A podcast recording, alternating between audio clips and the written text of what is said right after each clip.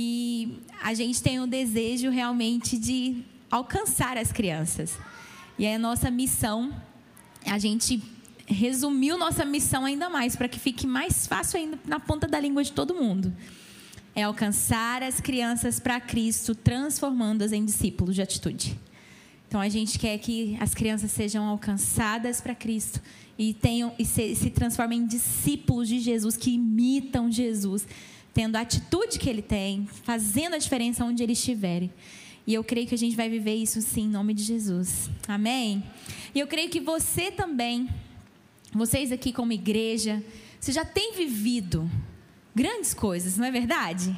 Só o fato de você estar fazendo uma conferência para líderes de crianças, para uma conferência para a igreja sobre o ministério com crianças, sobre a importância do pastoreio de crianças, irmão, vocês já não estão no mesmo nível. Vocês já estão no nível superior, como diz, no outro nível de adoração. Vocês já estão em outro nível de adoração. E, de fato, eu creio que nós, como igreja, como geração, nós temos experimentado muito de Deus. Nós temos experimentado muito de Deus de crescimento, de evangelismo. Eu não sei se vocês têm ideia, mas nós temos muitas igrejas grandes hoje no mundo.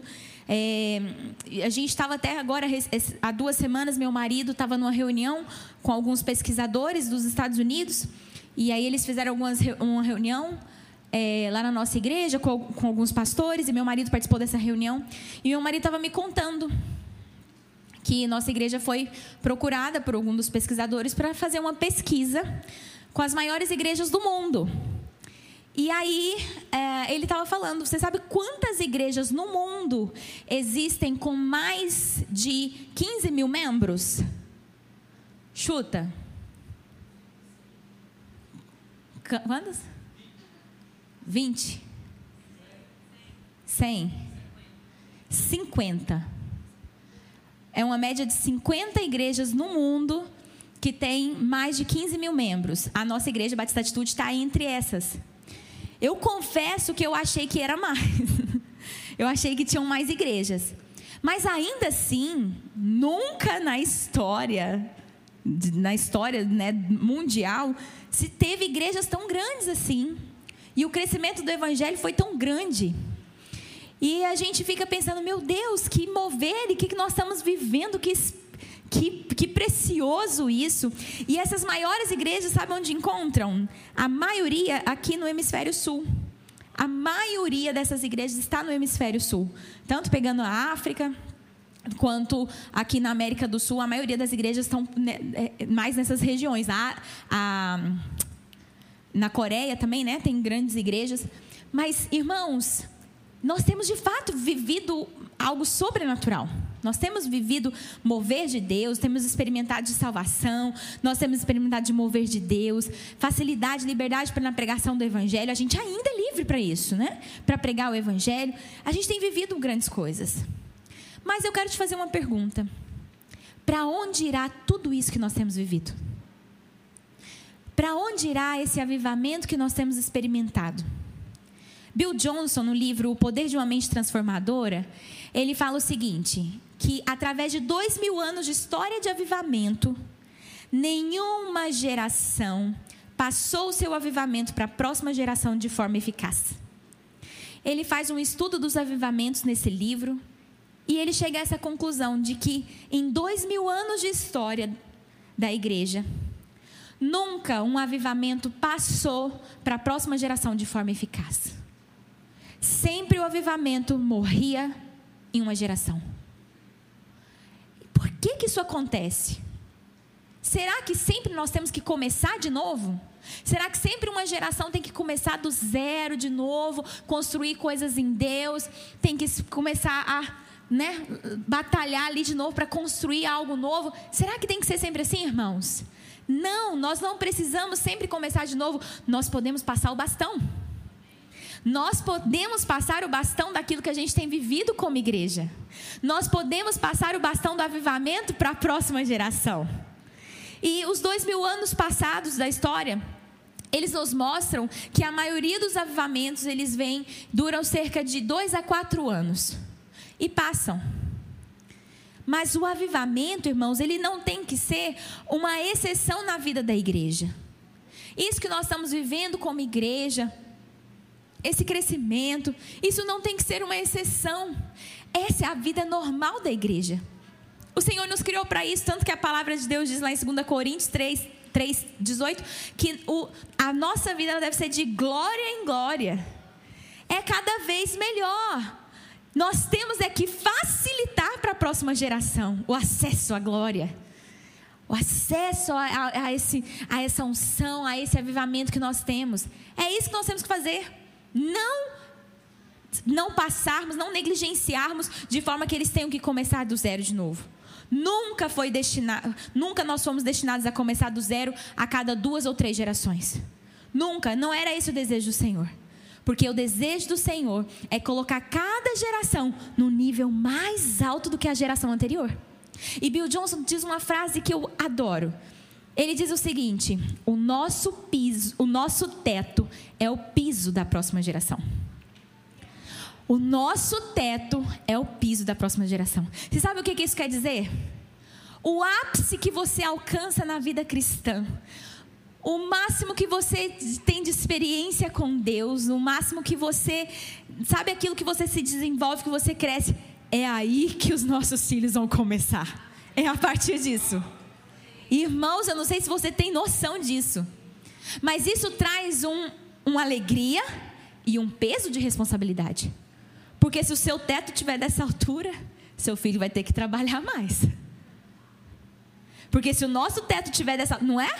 Se o nosso teto estiver dessa altura, a gente está limitando nossos filhos. Mas se a gente coloca o nosso teto lá em cima, se a gente cresce e a gente leva os nossos filhos juntos, juntos conosco, o que, que vai acontecer?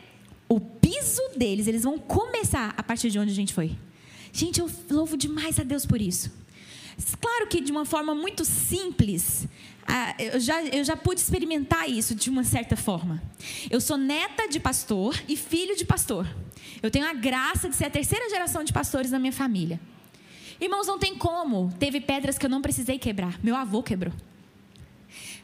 Pastor, em 1980, sabe o que o meu avô estava fazendo no interior de Goiás? Lendo David Ponhochu, abrindo pequenos grupos e fazendo uma revolução numa cidade de 10 mil membros. De 10 mil membros, não, 10, 10 mil pessoas, né? Mil membros, já transformei todo mundo em crente. Converti todo mundo. Aleluia! Não foi tanto mover assim, mas já tinha ali uma igreja que chegou a mais de 800 pessoas numa cidade. Gente, isso é quase 10% da cidade. Isso foi um mover. Foi nessa época que meu pai se converteu, que a família do meu pai inteira se converteu. Meu avô lá atrás fazendo células. Isso em 1980. E aí, e meu pai, no, na, depois que ele se converteu, aí ele conheceu a filha do pastor, que era minha mãe. Aí foi, casou com ela, enfim, depois lá na frente meu pai foi consagrado também ao ministério. Irmãos, é de fato, tem muitas coisas que foram construídas na minha vida, que foram construídas pelas gerações anteriores. Claro, isso é nítido. Muitas coisas. Minha mãe, quando eu tinha 10 anos de idade, meu pai, meu pai e minha mãe, eu me lembro perfeitamente de estar em casa, minha mãe ouvindo palavras. Palavra em alta lá. Ela ouvia muito a pastora Luísa Silva. Colocava os vídeos enquanto ela estava limpando casa. E eu ouvia as ministrações. O que minha mãe estava aprendendo, o que minha mãe estava recebendo de Deus aos seus 30 anos, eu tinha 10 e estava recebendo a mesma coisa. Irmãos, nós devemos ter essa visão de que os nossos filhos, eles podem ir no nosso livro para que, que quando a gente parar, quando a gente, tipo assim, nossa, agora aposentamos, ou melhor, né? Fomos para a glória, porque a gente não aposenta do reino, né? Fomos para a glória, nossos filhos vão continuar a partir daí. Onde, qual é o limite disso? Irmãos, esse é o desejo do Senhor. Mas por que, que muitas vezes a gente perde essa herança? Por que, que a gente não passa esse legado? Por que, que muitas vezes esse legado não é passado e a gente vê, infelizmente, muitas gerações onde os filhos dos crentes se desviam? Onde a gente vê a próxima geração se esfriando e nós não vamos longe, isso acontece muito com muita frequência. Se nós olharmos para a Europa, irmãos, onde nasceu o protestantismo, Hoje há uma frieza espiritual, uma incredulidade absurda, ateísmo dominante. Por quê? Porque negligenciaram um legado que deveria ser passado. E não sou eu que estou falando, a palavra de Deus diz isso. Porque esse é um mandamento do Senhor. Muitas vezes a gente vive no mover e a gente esquece que o Senhor mandou a gente passar para a próxima geração. Lá em Salmo 78, eu amo os primeiros versículos de Salmo 78. Principalmente do versículo 3 em diante, diz que Deus deu mandamentos e Ele ordenou aos pais que ensinassem aos seus filhos, a fim de que a próxima geração o conhecesse e depositasse nele a sua confiança. Deus deu mandamentos a nós, as nossas experiências, aquilo que nós temos com Deus deve ser passado para a próxima geração. E esse erro é lá de trás. O erro de negligenciar o legado, de não passar esse legado, ele é, lá, ele é antigo. O povo de Israel fez isso. O Senhor já tinha falado, lembra lá em Deuteronômio? Quando Deus dá a ordem para os pais e ele fala: Olha, ensina aos seus filhos enquanto estão assentados, enquanto estão andando pelo caminho. Ele falou ali em Deuteronômio 6: Faça isso, ensine, conte para os seus filhos as leis. Fale para eles tudo o que aconteceu. Como com mão forte o Senhor os libertou do Egito. Era para eles falarem. Eles não falaram. Eles não passaram aquilo que eles tinham vivido para os seus filhos. O que, que aconteceu? Quando a gente lê ali em números mais para frente, a gente vê que quando eles vão lá espiar a terra, ali já tinha uma nova geração, que era uma geração que não. Ali já. Eles foram espiar a terra, e aí o que, que o Senhor falou? Essa geração não vai entrar. E o que aconteceu? Foi uma outra geração que eles, a Bíblia diz, eles não conheciam o Senhor e nem os seus feitos. Eles não conheciam. Por quê? Porque haviam negligenciado o legado. Deixaram o legado ser perdido. Irmãos, nós não podemos. Nós não podemos perder. Nós precisamos guardar. O que que garante que com a gente não vai ser diferente? O que que garante que comigo, com você, não vai ser diferente? Sabe o que? Nós precisamos construir muros em volta do nosso legado. Nós precisamos guardar o nosso legado, proteger esse legado de, de, unção, de busca pela presença do Senhor, de avivamento que o Senhor tem nos dado. Então, nesse sentido, eu vou falar com vocês sobre um homem de Deus na palavra que teve a missão de reconstruir os muros para a proteção de uma cidade. E eu quero fazer um paralelo aqui com o que nós temos que construir hoje, com esses muros que nós temos que construir para guardar e proteger esse legado. Neemias é esse homem. Então, abre a sua Bíblia em Neemias, no capítulo 1. E nós vamos ler alguns versículos. Para te dar uma, uma, uma visão um pouco mais ampla, naquela época, na época de Neemias, as cidades elas eram protegidas, elas eram guardadas por muros. Existiam muros enormes que estavam em volta, ficavam em volta, cercavam né, toda a cidade. E essas, esses muros protegiam uma, uma cidade contra é, ataques, contra salteadores, estupradores, contra também é, uma, diante de uma guerra. Então, uma cidade que tinha os seus muros destruídos era uma cidade que tinha sido conquistada. Então, aqui, nesse contexto de Neemias, ele está diante de uma situação onde os muros de Jerusalém, os muros da sua cidade, tinham sido destruídos. E, ou, ou seja, a cidade estava ali à mercê dos ataques do inimigo e eles poderiam perder tudo ali. E é o que nós muitas vezes vemos hoje. O nosso legado, tudo aquilo que a gente tem vivido, muitas vezes desprotegido. E o inimigo conseguindo arrancar isso do coração das nossas crianças. A gente consegue ver isso nitidamente muitas vezes. O diabo plantando conceitos errados, ideologias erradas no coração das nossas crianças, às vezes diante dos nossos olhos. Eu estava assistindo um desenho com meu filho. Lembrei qual é. É Power Rangers. Ele gosta de Power Rangers. Só que eu coloco para ele o Power Rangers antigo e assisto junto. O Power Rangers raiz, o antigo. Aí eu fui. Meu marido foi e falou assim: Não, vamos colocar esse novo aqui. Eu já virei pro meu marido e falei assim: Vamos ficar de olho. Porque esses atuais são cheios de ideologias. Vamos ver. Beleza. Irmãos, não durou muito.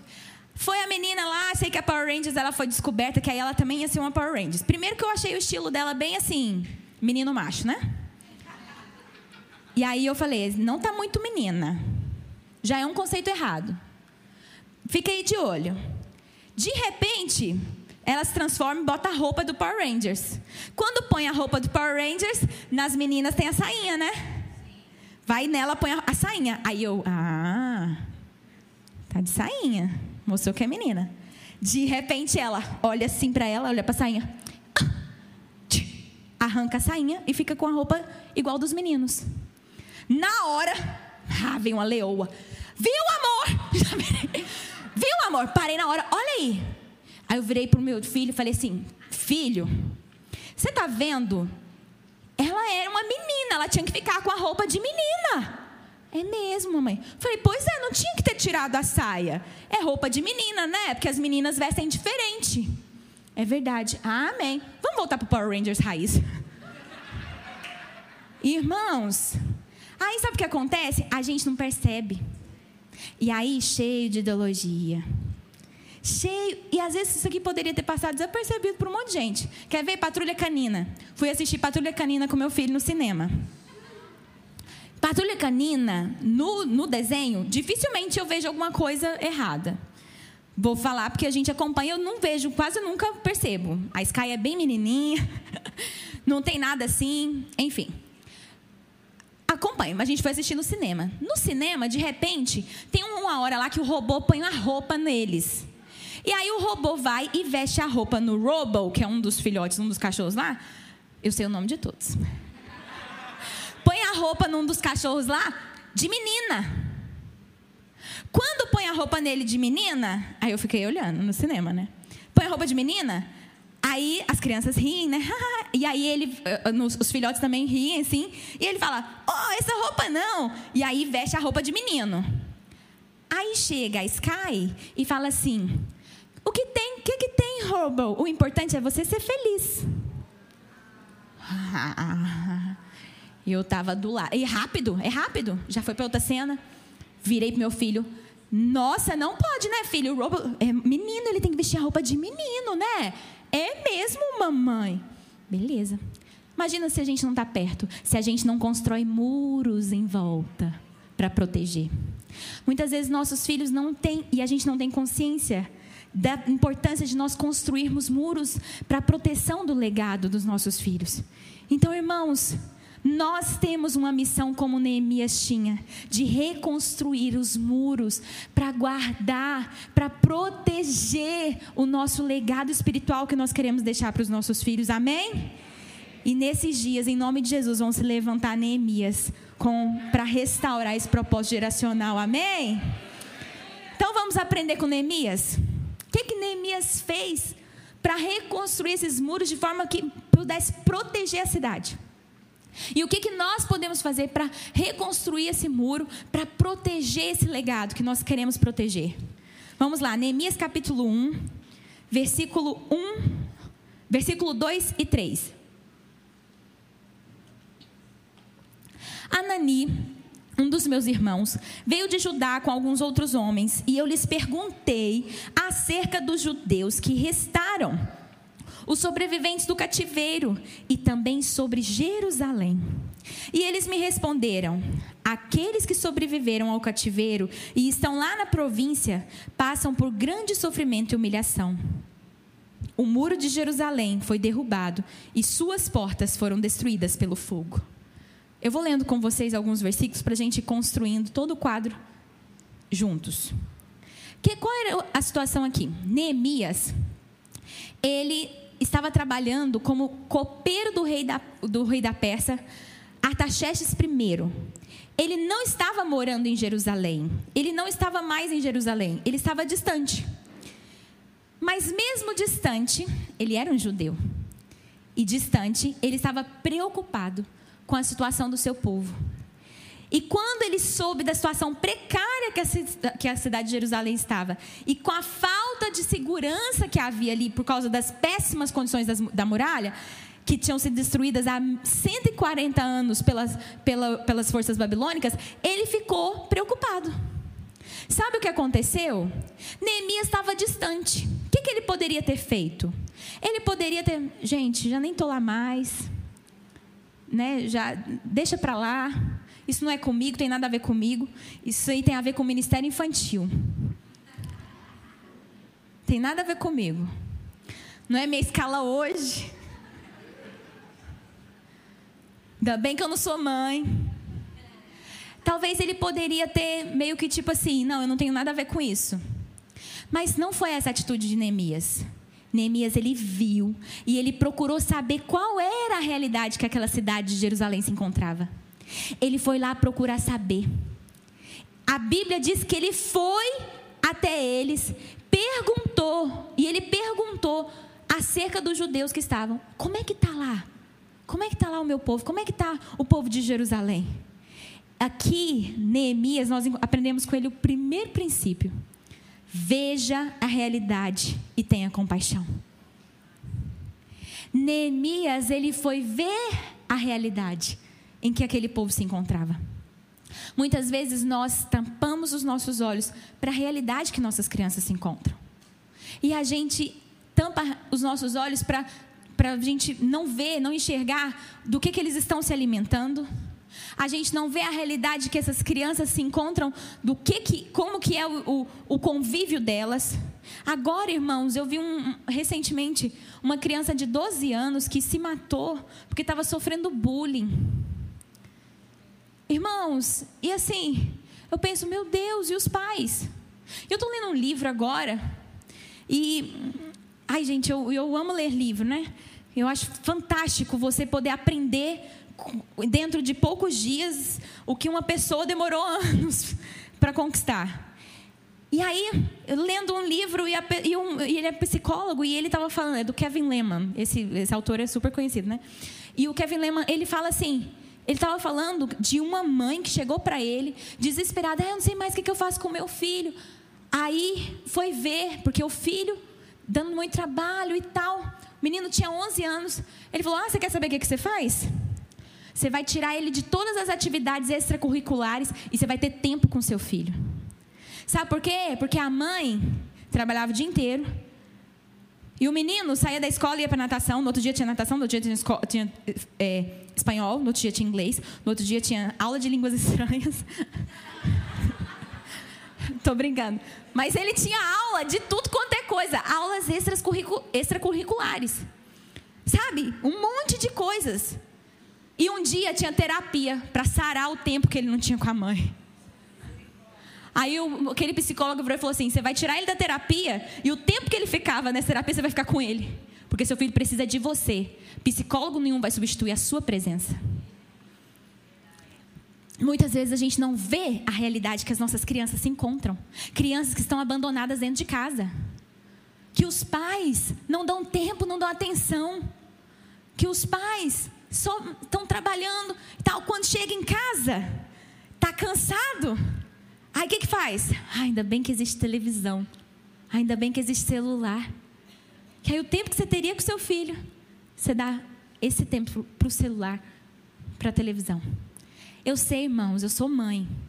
Às vezes é, a gente está cansado mesmo, porque a gente quer esticar a perna. Então é muito fácil você pegar, pegar um celular e falar aqui, toma, e aí, que tempo que você tem para investir no seu filho? Que tempo que você tem para construir esse legado na vida dele? Para construir os muros que vão proteger esse legado? Mas a gente precisa ver essa realidade. Nós precisamos enxergar a realidade que nossas crianças se encontram. É essa realidade. A maioria deles. Muitas, muitos deles, qual é a outra realidade? Filho de crente. Só que o único momento que a criança abre a Bíblia é na igreja. O pai passa a semana inteira sem ler um versículo da Bíblia com ele, mas ora três vezes ao dia: café da manhã, almoço e janta. No máximo. No máximo, porque nem isso hoje em dia está acontecendo. E aí a criança não tem experiência com Deus. E essas crianças é que estão lá no nosso ministério, essas crianças é que chegam para a gente. E a gente precisa ver essa realidade. Será que você conhece a realidade em que suas crianças se encontram? Será que você conhece a realidade do que, elas têm recebido? Que tipo de programa que elas têm assistido? Será que você conhece a realidade do coração delas? O que que, que, que passa no coração delas? Quais sentimentos que elas têm? Será que elas estão sofrendo bullying? Será que elas têm se sentido é, inferiorizadas? Essa, esses dias atrás, uma criança de 11 ou 12 anos no nosso ministério Estava lá, e ela muito fechada na dela. Aí uma líder me falou, pastor, ela estava lá na sala muito fechada, a gente ficou preocupada. Conversa com ela. Eu chamei ela para o canto, fui conversar com ela. E a menina falando assim, tia. Ela falou, eu falei, tá tudo bem? Tudo bem. Eu sei, tipo meio adolescente já, né? Se achando adolescente. Aí eu, tudo bem? Tudo. Aí eu sentei com ela assim no meio fio, assim. Falei, é. E aí? Tá parecendo que não está tudo bem, não. Estou tá, percebendo você um pouco triste. Não, nada não. O Espírito Santo me deu uma palavra de conhecimento na hora. Eu falei, você sabia que quando palavra foi uma palavra de sabedoria, na verdade, né, para agir ali, falar a coisa certa. Naquele momento eu falei, você sabia que quando eu tinha por volta de 12 anos, eu quase entrei em depressão? E eu até teve uma vez que eu até queria tirar minha própria vida. Ela virou para mim, sério? Falei, sério. Eu achava que ninguém me amava, que eu não era importante. Ela virou para mim, isso está acontecendo comigo. Irmãos, foi, mar... foi o tempo de Deus, assim. Eu falei, mesmo? Mesmo. Tia, eu não aguento mais. Minha mãe é separada, meu pai não está nem aí para mim. E minha mãe fica jogando na minha cara todo dia que eu tô gorda. Ela fala, você está gorda, está horrível, você fica parecendo um mendigo, usando essas roupas. Ela fica falando isso para mim toda hora. Mas, tia, toda vez que ela fala isso, eu fico com mais raiva ainda.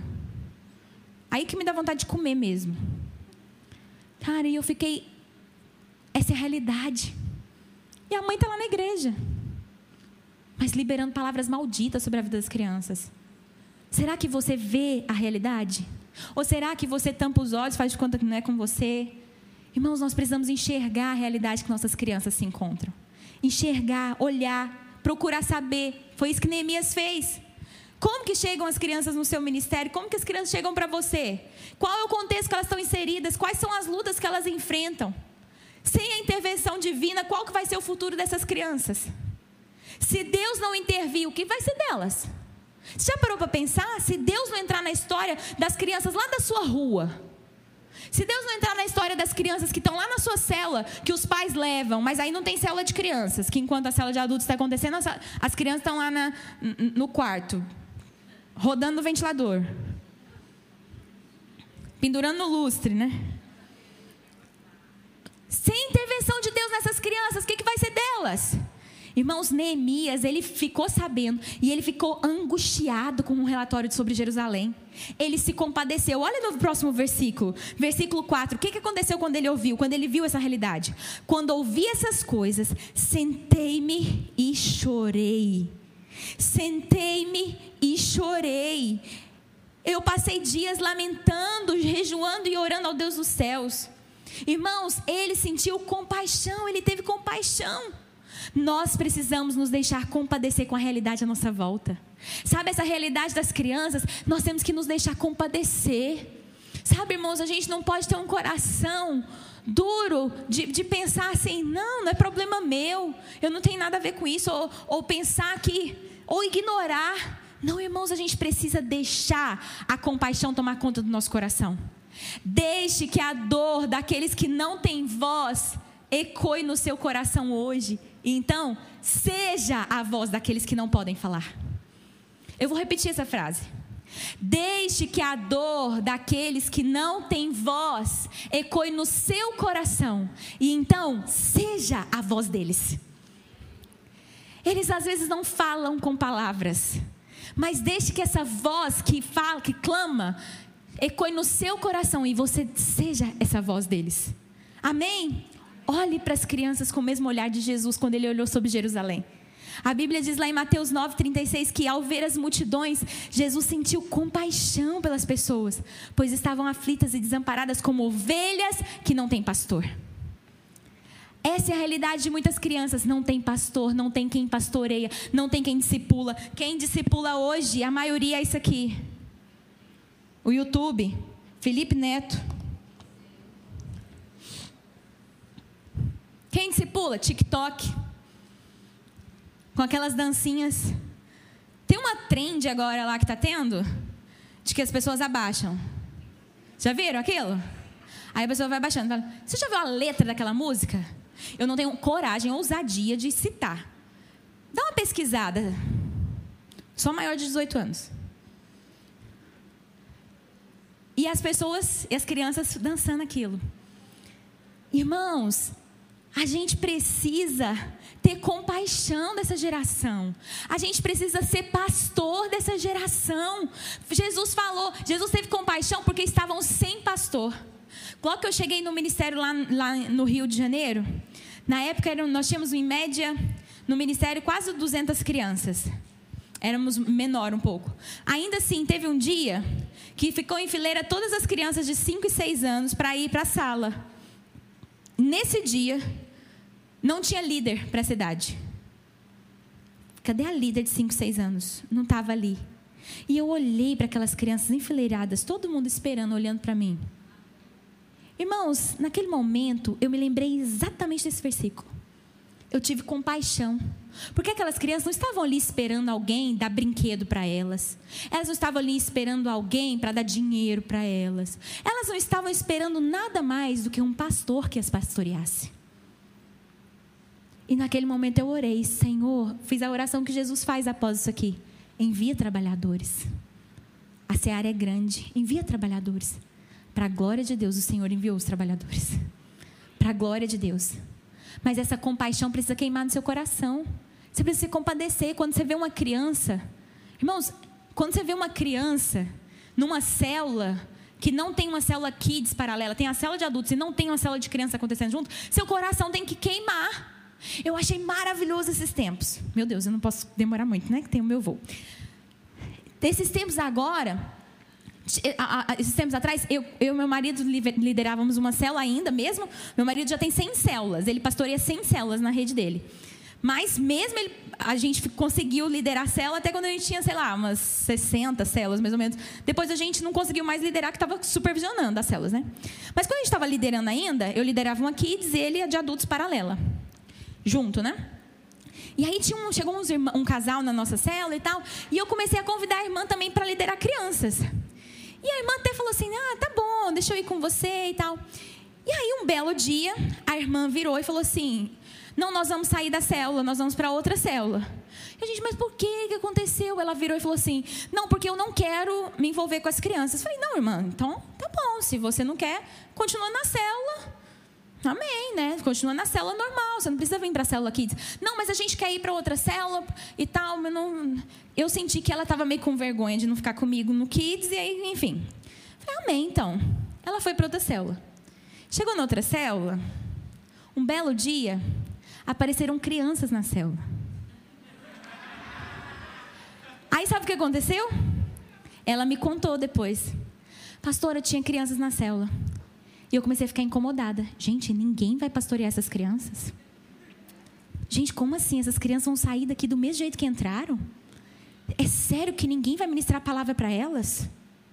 Eu não estou acreditando que a gente está perdendo esse tempo. Eu vou liderar essa célula. E ela começou a liderar aquela célula. E ela chegou para mim um dia, no dia do batismo de uma das crianças dessa célula. Chegou para mim chorando: Me perdoa, pastor, me perdoa. Hoje eu entendo, hoje eu entendo. Eu falei, aleluia, que hoje você entende, antes tarde do que nunca. Glória a Deus. Irmãos, mas sabe o que ela teve? Compaixão. Isso que tem que nos mover, tem que ser uma compaixão, não dá. Peraí, como é que eu vou deixar uma vida se perder? Sabe qual é o problema? É que muitas vezes nós olhamos a idade, a gente não olha a alma. Você acha que Deus olha a idade? Não, esse aqui tem cinco anos, pode ir para o inferno. Claro que não. Deus não olha a idade, Deus olha a alma. É uma alma, é uma vida. Se você começar a olhar uma, como alma, como vida, você vai se importar. Porque eu duvido que chega uma pessoa na sua célula de, de 30 anos, você vai botar ela lá pro quarto para ela ficar assistindo YouTube enquanto a célula está acontecendo. E por que, que faz isso com a criança? Porque você não olha a alma, olha a idade. Nós temos que olhar a alma, o coração. Porque Deus se importa com isso, amém? Deus se importa com isso. Então, tem essa mesma compaixão que tomou o coração de Neemias. Veja a realidade, seja cheio de compaixão. Em segundo lugar, ore. No versículo 4, ele, depois que ele diz que lamentou, ele não apenas teve compaixão, porque tem gente que fica assim: oh, tadinho, oh, meu Deus, é mesmo. Aí passa. Não, Neemias, ele foi orar, ele orou. Essa é outra atitude que nós, como igreja, precisamos ter para guardar o legado, para guardar, para proteger.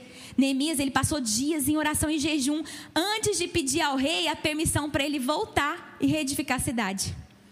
E sabe o que aconteceu? Ele não apenas lamentou, ele clamou diante de Deus, ele foi orar. E a oração, ela é poderosa, irmãos. Nós temos que orar mesmo pelas, por essas crianças. Nós temos que clamar pela vida delas. Eu vou começar com os da nossa casa. Qual foi a última vez que você pôs a mão sobre a cabeça dos seus filhos e profetizou sobre a vida dele? Eu espero que tenha sido ontem à noite. Aleluia, isso aí. Isso tem que ser frequente, irmãos. Todas as noites, todos os dias, profetiza, eu oro sobre o meu filho. Em vez dele estar tá tendo uma atitude de desobediência e virar, ai, mas como você é desobediente? Você vai profetizar, meu filho, você é um menino obediente, essa atitude não combina com você. De nós orarmos, já declararmos, ore, profetize sobre as crianças. Ah, mas são só bebês. São bebês que têm um espírito e que Deus vai sim ouvir a nossa oração. Nós vamos profetizar. Ore, faça o que Neemias fez. Amém?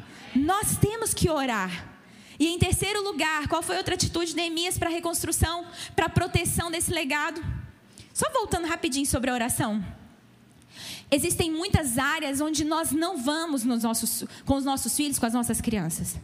Tem pessoas que às vezes até falam, pastora, tem uma criança, aquela criança vai na célula, mas os pais não são crentes. Os pais não são crentes. E aí, ela fica só uma hora, uma hora e meia na célula, e o restante que ela não fica lá, como é que faz? É pouco tempo. Deixa eu te falar, a nossa oração e a presença de Deus, ela é tão poderosa que uma hora na presença de Deus vale mais do que mil dias longe. Jesus, a palavra de Deus diz isso, que um dia em tua casa vale mais do que mil longe. Um dia dessa criança na sua cela vai valer mais do que os outros seis dias que ela está longe. Amém? Vai valer mais. E é promessa do Senhor. Amém? Em terceiro lugar, qual foi a outra atitude de Neemias? Faça o que muitos não fizeram. Lá no vers... sabe o que aconteceu? Neemias, ele decidiu reconstruir os muros. Ele decidiu pedir para o rei para ele voltar, para ele ir até Jerusalém, para reconstruir os muros de Jerusalém. Ele estava, o que, que você acha? Que ele estava pertinho de Jerusalém? Não, irmãos, ele estava a 1.600 quilômetros de Jerusalém. Ele estava em Suzã. Suzã ficava a 1.600 quilômetros de Jerusalém. E não era de avião, não tinha avião, não. Para eu vou ali fazer um, um, dar um pulo ali em Jerusalém. Não, era longe. Ele podia ter pensado assim: não é possível que eu vou ter que sair daqui de Suzã para ir lá, ter que fazer uma coisa. Tem gente morando lá em Jerusalém, por que, que ninguém lá se importa com isso? Por que, que lá eles mesmos se organizam para reconstruir os muros? Neemias não pensou nisso. Ele não pensou assim: o problema não é meu. Eles que se virem para lá. Não. Ele não pensou assim. Ele tomou a responsabilidade para si. E ele fez o que ninguém morando em Jerusalém havia feito. Porque ele pegou a responsabilidade para si. Ele fez o que muitos não fizeram. Sabe, muitas pessoas pensam assim: por que, que, eu, tinha que, por que, que eu tenho que liderar crianças?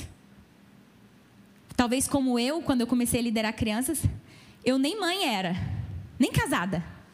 Então eu falava, eu nem casada sou. Essas mães têm que liderar. Ou às vezes a mãe pensa, por que, que eu, que já fico com meu filho a semana toda, tenho que liderar crianças?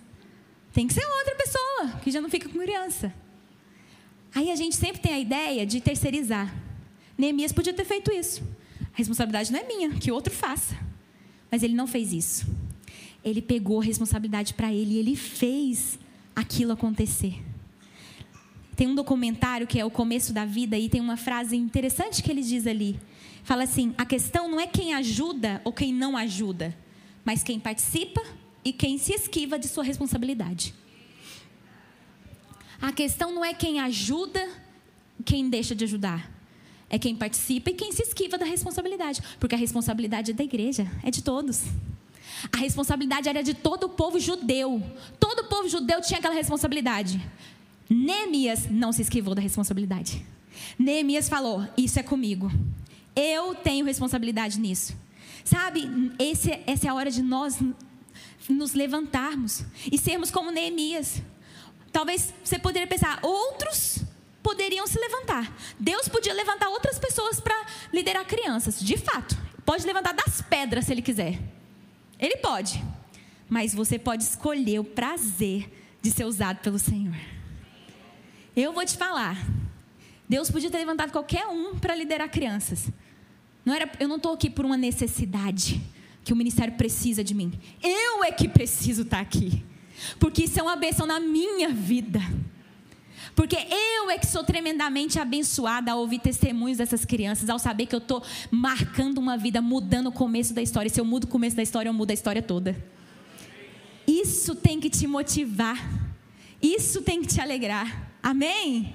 E sabe, nós temos que fazer o que muitos não fizeram. Porque por causa de quê? Por causa do prazer. Eu imagino que o que movia Neemias era o prazer de ver aqueles muros reconstruídos, aquela cidade protegida novamente. Sabe o que vai te mover? É a alegria de você ver um legado protegido, um legado guardado no coração dessas crianças, essa próxima geração rendida aos pés do Senhor. Irmãos, o que nos motiva é ver o que eu vi num dos nossos encontros de crianças. Uma vez, nos nossos encontros, a gente tinha ministrado, já tinha ministrado sobre, estava ministrando sobre o enchimento do Espírito Santo. E no momento ali de oração para enchimento do Espírito Santo, uma criança caiu. Não, na verdade, é, era uma pretinha, assim, né? Tinha 12 anos. Caiu e deu um grito estranho.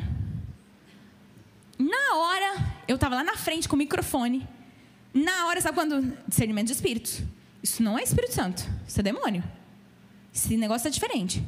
Na hora eu fui em direção a ela, porque eu falei, isso aqui eu vou expulsar, é demônio, certeza. Quando eu fui, quando eu cheguei, tinham duas crianças em cima dela orando, falando: sai em nome de Jesus agora. Estava expulsando, irmãos. Eles tiveram discernimento do Espírito. Eu nem, eu só cheguei para falar amém.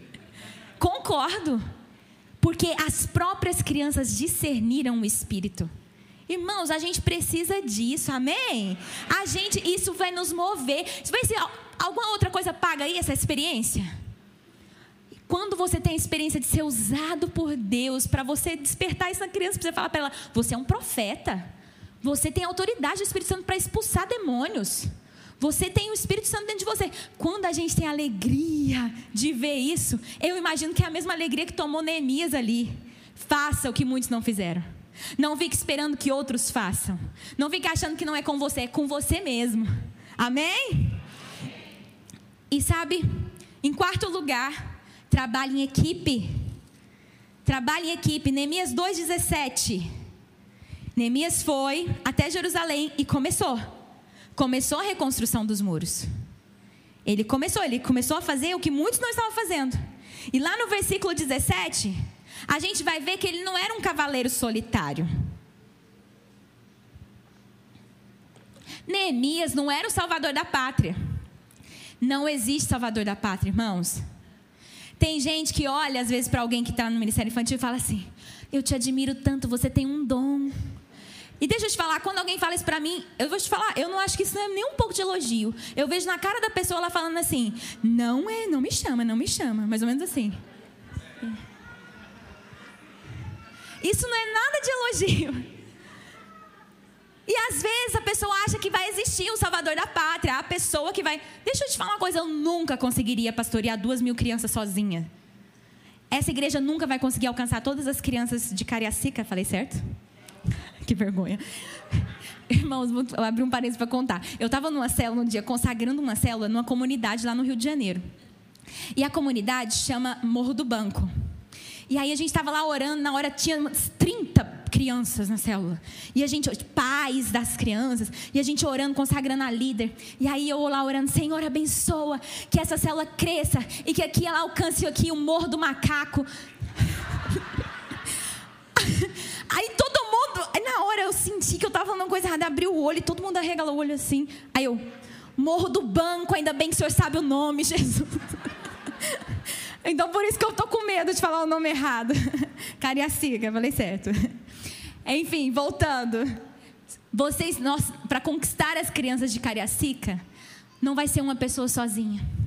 É igreja, irmãos, é uma equipe. Uma pessoa sozinha não consegue. E Neemias, ele não pensou que ele ia conseguir sozinho. No versículo 17, olha o que aconteceu.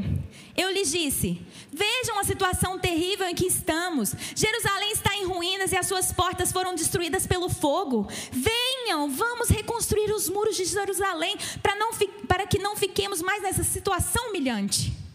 Sabe o que aconteceu? Neemias, ele entendeu que para alcançar os. Para ter aquela reconstrução, ele precisava de um povo junto com ele. Ele precisava de uma equipe. E para alcançarmos os milhares que o Senhor tem para nós, nós precisamos de muitas pessoas que respondam sim. Olha no versículo 18. Também lhes contei como Deus tinha sido bondoso comigo e o que o rei me tinha dito. E eles responderam: sim, vamos começar a reconstrução.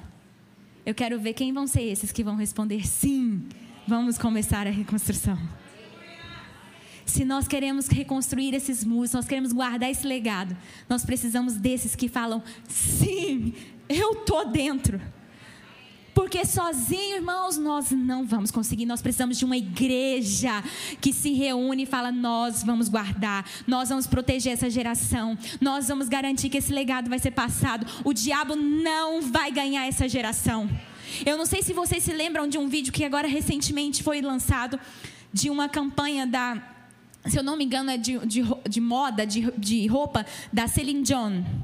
Vocês lembram? E aí ela é um vídeo de uma propaganda onde ela entra numa maternidade e tem as roupinhas das crianças, de meninas rosa e dos meninos azul. Sei que ela entra e ela faz um negócio lá, tipo, solta uma bomba e as roupas dos crianças ficam tudo preto e branco. Aí já não tem mais rosa e azul. Tudo preto e branco. Deixa eu te falar. Nós vamos destruir esses projetos malignos do diabo. Em nome de Jesus isso não vai dominar nossas crianças, porque nós temos uma igreja que vai falar: não, nós vamos proteger. E a gente não protege só divulgando videozinho, como eu disse, falando: olha só que absurdo. Não, a gente protege ensinando a elas: Deus criou macho e fêmea, macho e fêmea os criou. Deus criou você, menino, homem de Deus. A gente protege como? Estando junto, discipulando, estando perto acompanhando, mostrando o padrão de casamento. Você tem um casamento destruído, seu filho não vai querer nunca se casar. Sendo um padrão, a fim de que você vire para o seu filho e fale o que Paulo falou: seja meu imitador, como eu sou de Cristo. Será que você pode dizer isso para o seu filho? Será que você pode vir, falar, filho, seja meu imitador, como eu sou de Cristo? Pode dirigir no trânsito como eu.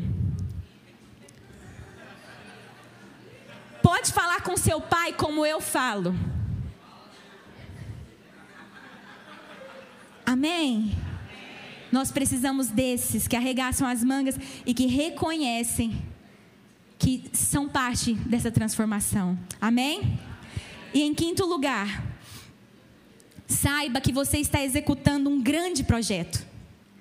Neemias ele foi convidado para outros projetos. Olha no versículo, no capítulo 6, ele está lá, reconstruindo os muros, trabalhando em equipe. Começou. Lá no capítulo 6, versículo 3. Por isso enviei eles mensageiros. Ele, aí o que aconteceu? Ele foi convidado. Claro que era, era a estratégia do inimigo para fazer ele parar. Para a construção dos muros pararem. Só que ele teve discernimento espiritual, irmãos. Ele entendeu que ele estava executando um grande projeto. Olha o que, que ele diz no versículo 3. Quando ele foi chamado para sair, para abandonar ali o trabalho que estava fazendo. Ele disse: Enviei-lhes mensageiros com essa resposta: Estou executando um grande projeto e não posso descer. Eu estou executando um grande projeto e eu não posso descer. Neemias tinha consciência do projeto que ele estava envolvido. Ele tinha consciência de que ele fazia parte de algo grande. Sabe o que, que o diabo quer que a gente pense? Ele quer que a gente pense assim: poxa, eu sou lá do Ministério Infantil. Servi no Ministério Infantil, ah, ninguém nem vê. Nossa, ninguém reconhece. Sabe o que, que o diabo quer? Que a gente fica lambendo ferida. Ele quer que a gente pense que isso é pouco. Ele quer que a gente chegue no final do culto e a pessoa chegue e fala assim pra gente: você perdeu o culto. Ele quer que você fala: ai, hoje era a minha escala.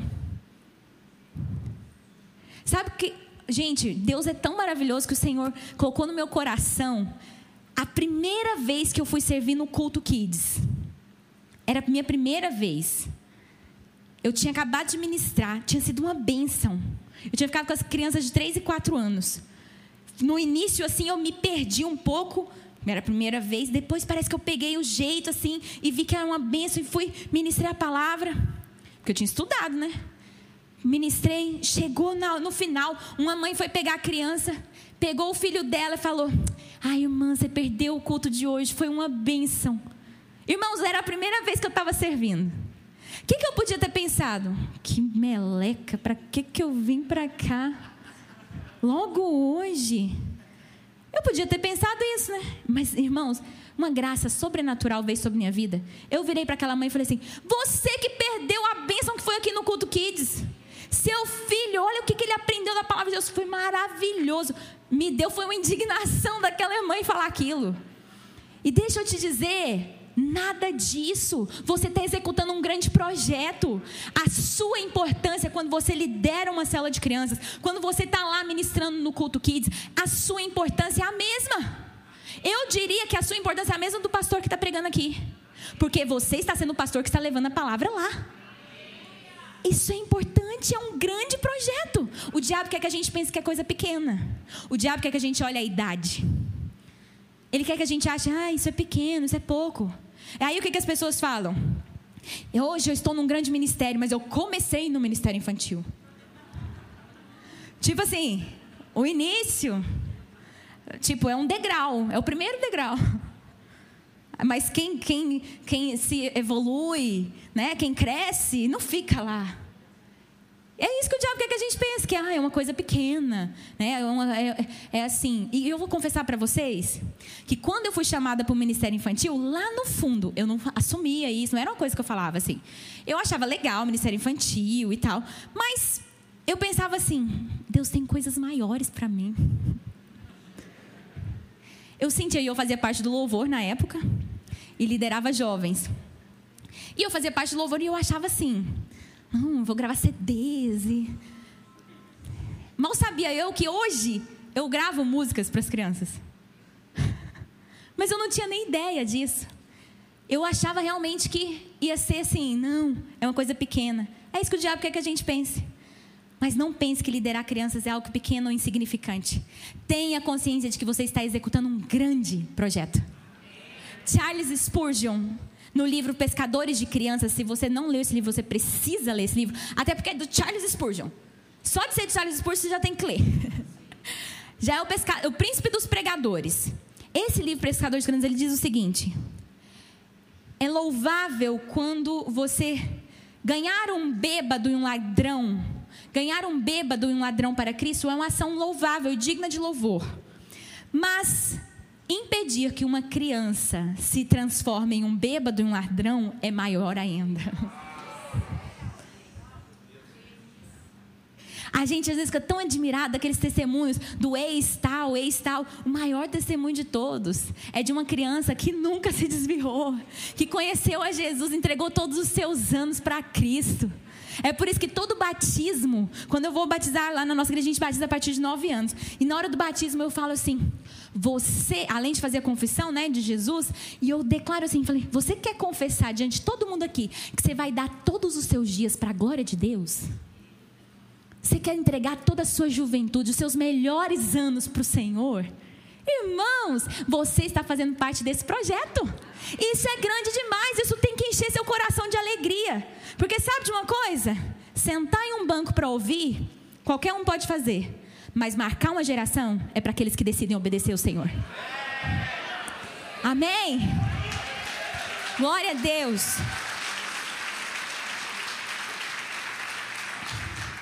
Sabe? Muitos, ah, porque eu vou perder a palavra. Então fica aí, esquentador de banco. Fica, né, só obeso espiritual, crescendo. E nunca quer dar. Irmãos, nós precisamos nos levantar. Porque qualquer um pode. Mas nós temos que ser daqueles que se levantam e falam: Eu vou obedecer ao Senhor e eu vou fazer esse grande projeto em nome de Jesus. Amém? E em último lugar, no versículo 9 do capítulo 6, Neemias ele reconheceu a voz de intimidação.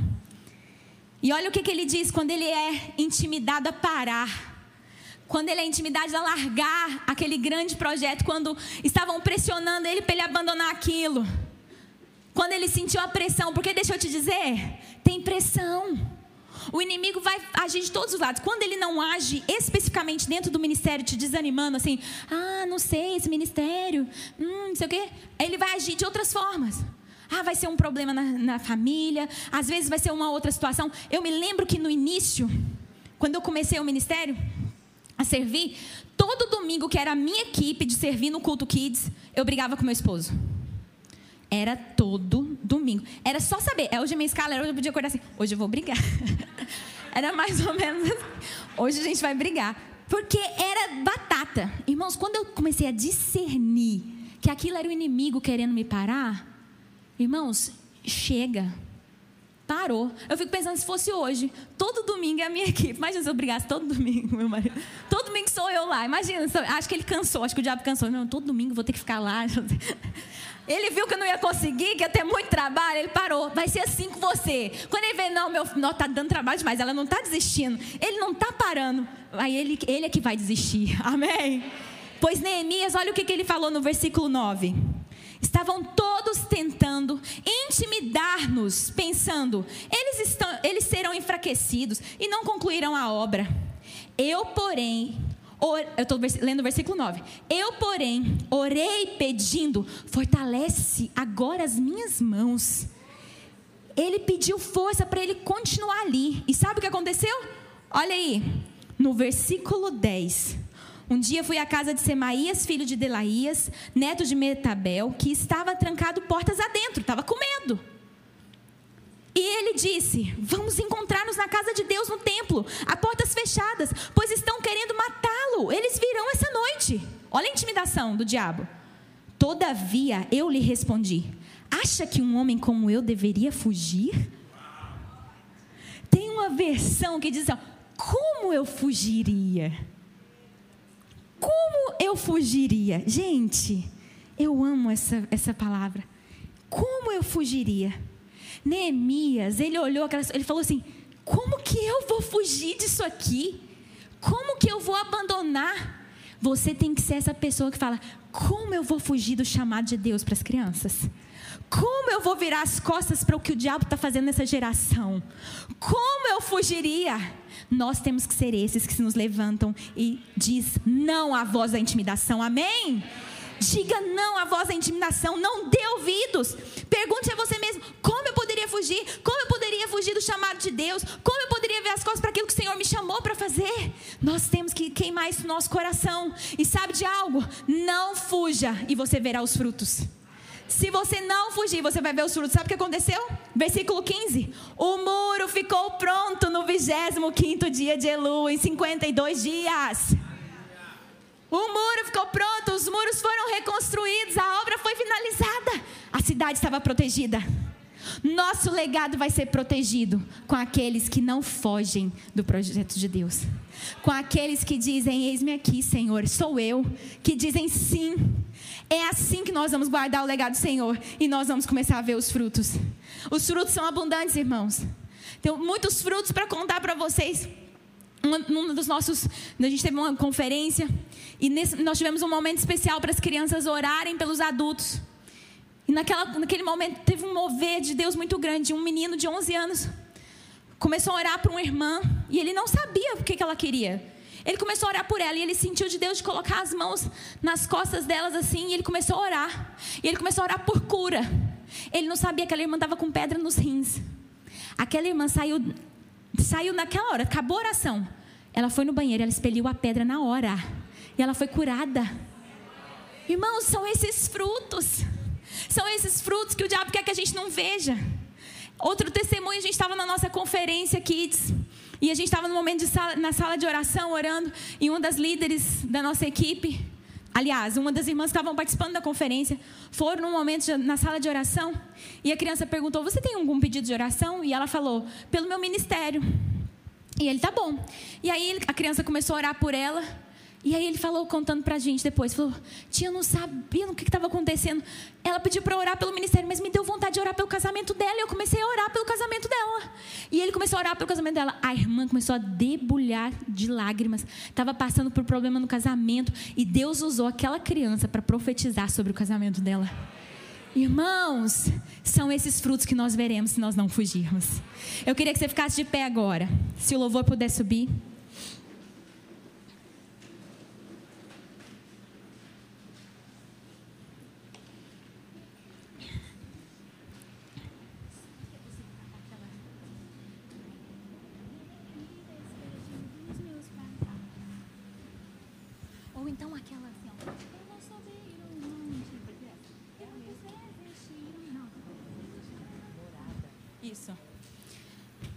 Irmãos, não tenha desistir como opção. Sabe uma coisa que acontece muitas vezes? Um rodízio. Um dia entra um, ah, desanimei e saiu. Sabe, irmãos, não, esse é um legado para a vida toda. E hoje é dia de nós não fugirmos, de nós não termos o desistir como opção, de nós não abrirmos mão do nosso legado e garantir que ele vai ser protegido, que vai ser passado para essa próxima geração. E eu queria que você agora orasse e falasse para o Senhor: Eu quero ser esse Neemias. Eu quero fazer o que muitos não, não fazem. Talvez lá na sua rua ninguém se importa com as crianças da sua rua. Você vai ser esse que vai se levantar e vai abrir uma cela de crianças lá.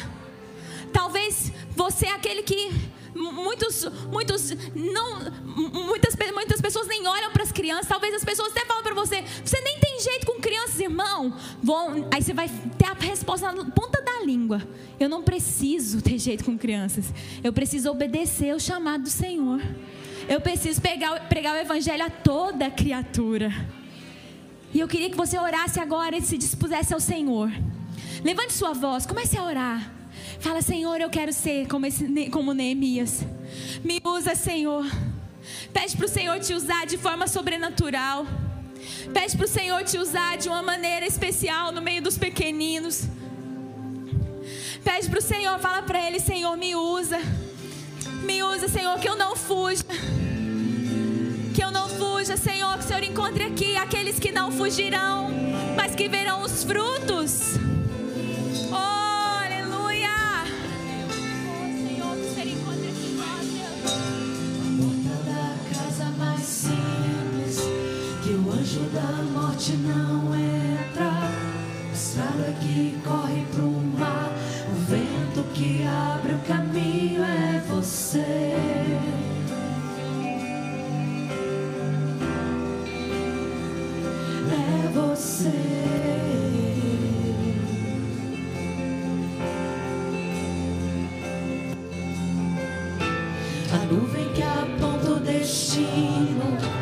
a mesma que cobre o passado. Hoje o Senhor está levantando muitos Neemias aqui.